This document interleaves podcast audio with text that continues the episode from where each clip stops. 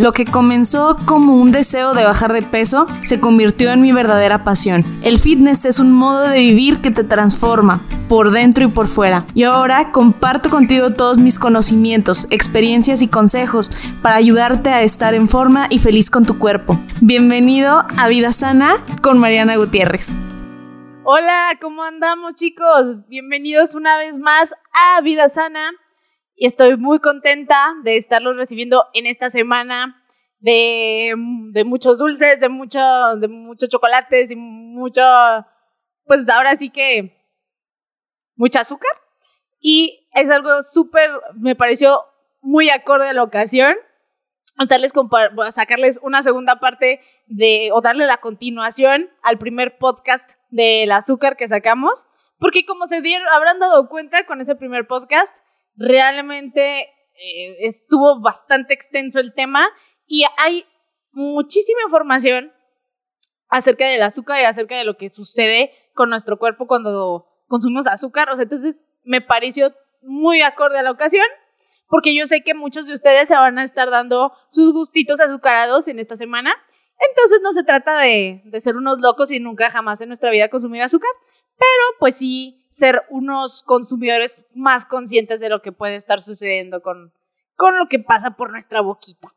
Y bueno, me gustaría comenzar preguntando, preguntándote, preguntándoles si alguna vez han escuchado que el azúcar es ocho veces más adictiva que la cocaína. Yo sé que, porque todos en cierto momento, y, y yo sé que lo han escuchado, yo lo sé, todos en cierto momento hemos consumido azúcar. Entonces, a menos de que seas ya, al menos de que tú ya seas anti azúcar, a lo mejor esta pieza de información no hace gran, no, no hace gran cosa por ti, o sea, solamente es un comentario que escuchas y ya. Eh, pero, ¿cómo, ¿cómo puede ser tan malo el azúcar? Y, y si realmente es, re, y si verdaderamente es realista con hacer esta comparación del azúcar con la cocaína. Digo, dudo mucho que hayas apuñalado a alguien por un pedazo de pastel. Cuando a lo mejor eso sí podría pasar con, algún, con alguna persona que sea adicto a la cocaína. Que, y, para todo esto, ¿qué significa que es, que es ocho veces más adictiva que, que la cocaína? O sea, te, da más, te genera dependencia más rápido, tienes síntomas ocho veces peores. ¿Qué significa todas estas, todas estas ideas y todas estas estas afirmaciones que hemos escuchado ya por mucho tiempo. ¿Y de dónde vienen? Pues bueno, no se preocupen, los, traigo los tengo cubiertos el día de hoy. Les vengo a decir precisamente eso. En 2007, unos estudios muy conocidos que se hicieron en ratitas, se les daba elegir, se les daba elegir a las ratas entre agua que tenía una solución endulzada o azucarada y una solución con cocaína. Casi siempre las ratitas elegían el agua endulzada. Incluso cuando alguna de las ratas ya estaba adicta a la cocaína, o sea, ponían ya ratas ya adictas a la cocaína, tendían a olvidarse de la coca y comenzaban a buscar el azúcar. Incluso si eso significaba que tuvieran que caminar por un, válgame, por un caminito que los iba a electrocutar. Incluso así preferían ir por el agua azucarada. Y esto suena como que medio interesante. O sea, muchas veces cuando vemos estudios en animales o en ratas, creemos que es como el mismo efecto que podamos tener nosotros. Pero para empezar, las ratas no son humanos. Uno, uno. Segundo, es igual, o sea, será igual de adictiva realmente el azúcar o sea, sin importar como, su, como sus fuentes. O sea, si yo me como el azúcar a lo mejor de mesa, va a tener el mismo efecto adictivo que si me como una fruta o de otras fuentes, pues no, no sabemos. Y todo esto tiene que ver con algo bien interesante, que es el, el refinamiento de los alimentos y de las, y de los, de las sustancias. Un ejemplo, para que me entiendan, es, hablando de lo mismo, las hojas de, las hojas de coca y la cocaína. Muchas de, las personas que consumían antes de que se le diera esta, este refinamiento a la cocaína, se masticaban las hojas de coca, así tal cual, y pues daba como cierto efecto, el mismo efecto que, que se busca de como tener más energía o qué sé yo, de la cocaína, pues lo tenías en niveles más controlados. El problema, de nuevo, les digo, es la, tiene que ver con el refinamiento que se le pueda dar a las hojas para que te hagan una sustancia pues muchísimo más potente y muchísimo más adictiva. Otro ejemplo es que es el de la morfina. En 1850 más o menos, durante la guerra civil en Estados Unidos, muchos de estos soldados empezaron a volverse adictos a la morfina para todo el dolor y los daños que pudieran generarles físicos el estar en, en plena batalla, pues empezaron a hacerse adictos a la morfina, también por, el efecto tan, pues, estupe, ahora sí que estupefaciente, que, les, que la morfina les daba. Y si lo comparamos a lo mejor, o dando un ejemplo a lo mejor no tan extremo, podría ser el de vino y cerveza en, en contra o versus eh, destilados, llámese vodka, llámese lo que sea. Cuando tú te tomas, por ejemplo, un vino, pues a lo mejor te tomas dos, tres copas y no te, y no te, pues no te pasa de más, o sea, te pones tantito, te pones poquito feliz, te, te alegras un rato, te desinhibes, pero pues no, nadie se, a lo mejor incluso si tienes buena resistencia te acabas toda una botella y si aparte habías comido, pues no pasa gran cosa. Pero acábate una, la misma cantidad de líquido en vodka, en tequila o en algún destilado y te aseguro que la historia no va a ser la misma. El problema del refinamiento es que mm, genera una concentración muchísimo más grande de alguna sustancia o ingrediente que después tendrá un efecto en el cerebro y nuestro sistema de recompensa. Esto también ya lo habíamos platicado un poquito en otros podcasts. Este sistema de recompensa que tiene que ver con la dopamina. Que básicamente cuando tú consumes algo que ya ha sido más refinado, como ya tiene mucho más concentración del ingrediente activo que te genera esta respuesta en dopamina, pues por menos cantidad de producto tienes mayores efectos. Parecido a lo que puede suceder si me tomo dos onzas de cerveza, pues no, pues es un trago prácticamente. Si me tomo dos onzas de tequila, pues es una cosa completamente distinta. Entonces tiene que ver con eso, que por, digamos que te sale más barato, te sale más barata la respuesta en dopamina con una cosa que con la otra. Ahora, el azúcar activa de manera muy calecada nuestro sistema de recompensas. Entonces, el azúcar, de hecho, es una de las cosas que yo sé que todos nos queda muy claro que cuando comemos algo dulcito, como que nos sentimos bien en ese momento, te sientes a gusto, te, pones de buen humor. Entonces, y la, la cuestión es que el azúcar de manera natural, o sea, de, fuentes naturales, los alimentos dulces en la naturaleza rara vez son venenosos y eso para el cerebro es como que decir, oh, ok, esto era dulce, entonces esto no es venenoso, entonces adelante, síguete comiendo esto. Entonces tiene que ver con este sistema pues más primitivo de recompensas en el cerebro. Ahora, ¿qué tan refinado tiene que estar un, una sustancia o qué tan refinado tiene que estar, por ejemplo, el, cualquier cosa para que los efectos sean más fuertes. Volviendo al ejemplo de la cocaína, porque pues es, la, pieza de información que nos han dado por mucho tiempo, que el azúcar es igual de adictiva que, la cocaína. Para, para, tú tienes que agarrar 100 kilogramos de hojas de coca para producir entre 300 y 1200 gramos y 1200 gramos de cocaína. O sea, al final terminas con una sustancia que termina siendo 100 veces más fuerte que lo que tenías en un inicio. O sea, imagínate masticarte 100 kilogramos de hojas de coca, pues nunca lo vas a hacer. Y probablemente nada más te vaya, o sea, a la quinta hoja ya te vayas a hartar. por eso por un lado. Ahora, ¿qué, ¿qué pasa con el azúcar? Por ejemplo, una vara de caña de azúcar, la mitad del peso de esa caña usualmente tiene que ver con el agua que, o el jugo que trae dentro. Y tan solo un 20% de ese jugo es azúcar.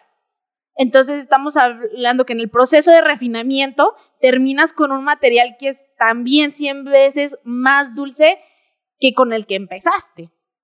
Y para ponerles en perspectiva, en Estados Unidos el consumo promedio de azúcar es de 82 gramos al día. Esto equivale a 26 cucharadas soperas de, de, azúcar, lo que equivaldría a comerte dos libras de, de, caña de azúcar todos los días. Dos libras es aproximadamente un, kilo y, garrita. O sea, cómete un kilo y garra de, de, para empezar, no creo que los dientes aguanten. Y además, que algo muy, muy, muy importante es que cuando tú consumes de manera natural azúcar, usualmente los alimentos dulces también van a tener algo que es la fibra, que es lo que hace el proceso de absorción de nutrientes un poquito más lento, lo que hace que la subida en insulina sea un poquito más, más no sea tan abrupta y eso hace que también la velocidad con la que se va a liberar esta azúcar en el cuerpo sea más lento y por lo tanto no tengas esta, este efecto como este efecto tan directo en tu sistema de recompensa y que no, vamos, que no te sientas, eh, que no empieces con, a sentirte como acelerado. Entonces es muy, es muy importante la, la cuestión de la fibra, porque sin la fibra el azúcar se absorbe súper rápido, hay una subida de insulina bien alta. Esto ya lo habíamos explicado en, el podcast pasado, nada más como regresando un poquito a lo que ya habíamos hablado. Y ok, entonces, el azúcar tiene ciertas cosas en común con los narcóticos. Ya vimos. El procesamiento, el sistema de recompensas, la dopamina y todo este rollo. Pero ¿cómo es que realmente se puede hacer uno adicto al azúcar? O al, menos en animales, pues sí, está comprobado que los animales, y en el, caso de los estudios que revisamos, las ratas se hacen adictas al azúcar. Sin embargo, con seres humanos, esto es algo diferente. De acuerdo al manual diagnóstico y, y estadístico de enfermedades mentales, tres criterios de siete tienen que cumplirlos para que realmente puedas considerarte mm, adicto a algo. Que tiene que ser uno, con que te des atracones constantes de alguna sustancia. A lo mejor puedes ir haciendo checklist de si esto te pasa con alimentos dulces. Atracones constantes de la sustancia, o sea, que, que estés consumiendo, o sea, de manera abrupta y, de y en una sentada estés consumiendo un montón de, de azúcar, de pasteles, de alimentos procesados, etc. Eso es uno. Deseo de dejar la sustancia, o sea, que sabes que te la pasas consumiendo esa sustancia y te gustaría dejarla. Tres, el antojo o deseo de consumir, a pesar de que quieres dejarla. Cuatro, efectos negativos en tu vida personal. O sea, que ya, porque estés tan, tan dentro, ensimismado en lo que quieres y en ese deseo de, de, consumir tal sustancia que ya empieza a afectarte en tus relaciones personales, en tu trabajo, en, o sea, simplemente en tu salud. Entonces, efectos negativos en tu vida personal, uso de irracionalidad, un uso irracional de la sustancia de la cual estás abusando y las últimas dos son un poquito más interesantes, que tienen que ver con la tolerancia a la sustancia y el apartamiento o este huequito que queda cuando, cuando dejas de consumir una sustancia a la cual eres adicto. ¿Por qué se me hacen más interesantes? Uno, porque la tolerancia se puede medir por medio de, si no me equivoco, y espero no equivocarme con el nombre, pero se puede medir con vamos, viendo la respuesta neuronal del, del cerebro a ciertas sustancias. Eso se puede medir. ¿Y por qué la tolerancia es tan, tan importante para determinar si realmente eres adicto o no eres adicto, adicto al azúcar? Pues bueno, a mayor tolerancia, mayor es la quiere decir que es mayor la cantidad que necesitas de esa sustancia para producir el mismo efecto en dopamina. O sea, si antes necesitabas nada más que estés tan acostumbrado a consumir azúcar, que ahora ya no necesites solamente servirte una rebanada de pastel, sino que te tienes que comer todo el pastel para que te dé la misma, la misma, el mismo efecto en tu dopamina, en este sistema de recompensas del cerebro. Y el apartamiento o este hueco que queda, este, vamos, del síndrome de abstinencia que puedas tener de no consumir una u otra sustancia. Eh, tiene que ver con que, por ejemplo, hay muchas personas que cuando intentan dejar el azúcar o la coca, por así decirlo, porque es algo muy común que la gente empieza a decir, no, es que quiero dejar la coca, quiero dejar el refresco. Entonces, muchas de estas personas empiezan a decir que cuando lo, de, intentan dejar, tienen dolores de cabeza, tienen cambios de humor, fatiga, ansiedad. Muchos hasta se empiezan, le empieza como la temblorina de que empiezan a temblar, empiezan a sentirse mal. O sea, saben que les hace daño el, consumir esta cantidad, estos, estos refrescos, estas bebidas carbonatadas, pero aún así lo siguen consumiendo porque si los, cuando se lo intentan quitar de manera abrupta, empiezan a tener este, estos síntomas de, de abstinencia. Y eso es una clara señal de que hay un problema y muy probablemente sí seas adicto al azúcar. Eh, según nos decía para Celsius, la dosis es la que hace al veneno. Entonces, probablemente si tú eh, consumes azúcar, pero, por ejemplo, a mí me gusta hablarles acerca del café. Uno puede estar, hay personas que no son tan cafeteras, a lo mejor se toman uno o dos cafés al día. Hay personas que se pueden tomar cinco, ocho cafés en un día. Si, por ejemplo, hablando de una persona muy cafetera, si, cada, cada café le está poniendo una cucharada de azúcar, pues ya tienes un problema porque ya se te acumularon, ya se te acumularon varias tazas de café. En esas ocho tazas podrías estarte consumiendo o sea, más de 120 gramos de azúcar y fue puro café. Entonces, obviamente que en ese, en ese caso, pues la dosis es la que nos está haciendo daño, pero ¿qué pasa si a esos cafés, si solamente a uno le pones azúcar? Probablemente esa azúcar no te vaya a hacer absolutamente nada negativo, o sea, que sea calcado, o sea, que sea muy calcado en tu salud. Ahora, podemos estar consumiendo, y eso es muy importante, podemos incluso y el real problema del azúcar es que a veces podemos estarlo consumiendo sin siquiera saber. Porque la mayor parte de los productos industrializados que nos que encontramos en el supermercado ya traen azúcar añadido. Hay algo que se le llama, que en inglés se le llama el bliss point o el punto bliss, que es el punto en el cual un alimento está tan, está como en su punto máximo de dulzor antes de que sea de empalagoso. Y ese punto de, dulzor es el que utilizan la mayoría de los productores de alimentos en masa para medir qué tanta azúcar le pueden echar a algo y que sea altamente palatable. Ese es el real problema. Uno, que tú vas hasta en cosas que tú no creerías que, que, traen azúcar. por ejemplo, las salsas para pasta, ya que te venden en el, en el súper, la gran mayoría traen azúcar. Eh, la, la catsup, los yogurts, los, las galletas saladas, o sea, muchas cosas eh, que tú dices, esto ni siquiera me sabe dulce, pero tiene azúcar, o sea, ¿qué rollo? Eso, por un lado, o sea, tienes que cuidar muchísimo esa parte, o sea, fijarte que en el empaque, o sea, no haya, que la información nutrimental, pues no tenga azúcar añadida o que por lo menos tenga menos de un dígito de azúcar. O sea, que tenga de, de 9 para abajo por porción. Y eso es muy difícil de encontrarlo. Eh, si tú estuvieras consumiendo todo el tiempo, pues alimentos que en su mayoría tú cocinas en tu casa, pues, pues no van a tener azúcar añadido. Y si te llegas a comer un pastel por el cumpleaños de X o Y, pues no va, no va a tener un efecto tan grande porque tú de manera usual, pues no, no consumes esta cantidad abrupta de azúcar. Pero ¿qué pasa cuando con todos estos productos? Pues que son altamente palatables por el azúcar y porque pues también a los productos industrializados se les incluye también mucha, se les incluye grasas, aceites y sodio, que todo en conjunto de todo eso, pues sí se hace algo muy fácil de seguirlo consumiendo.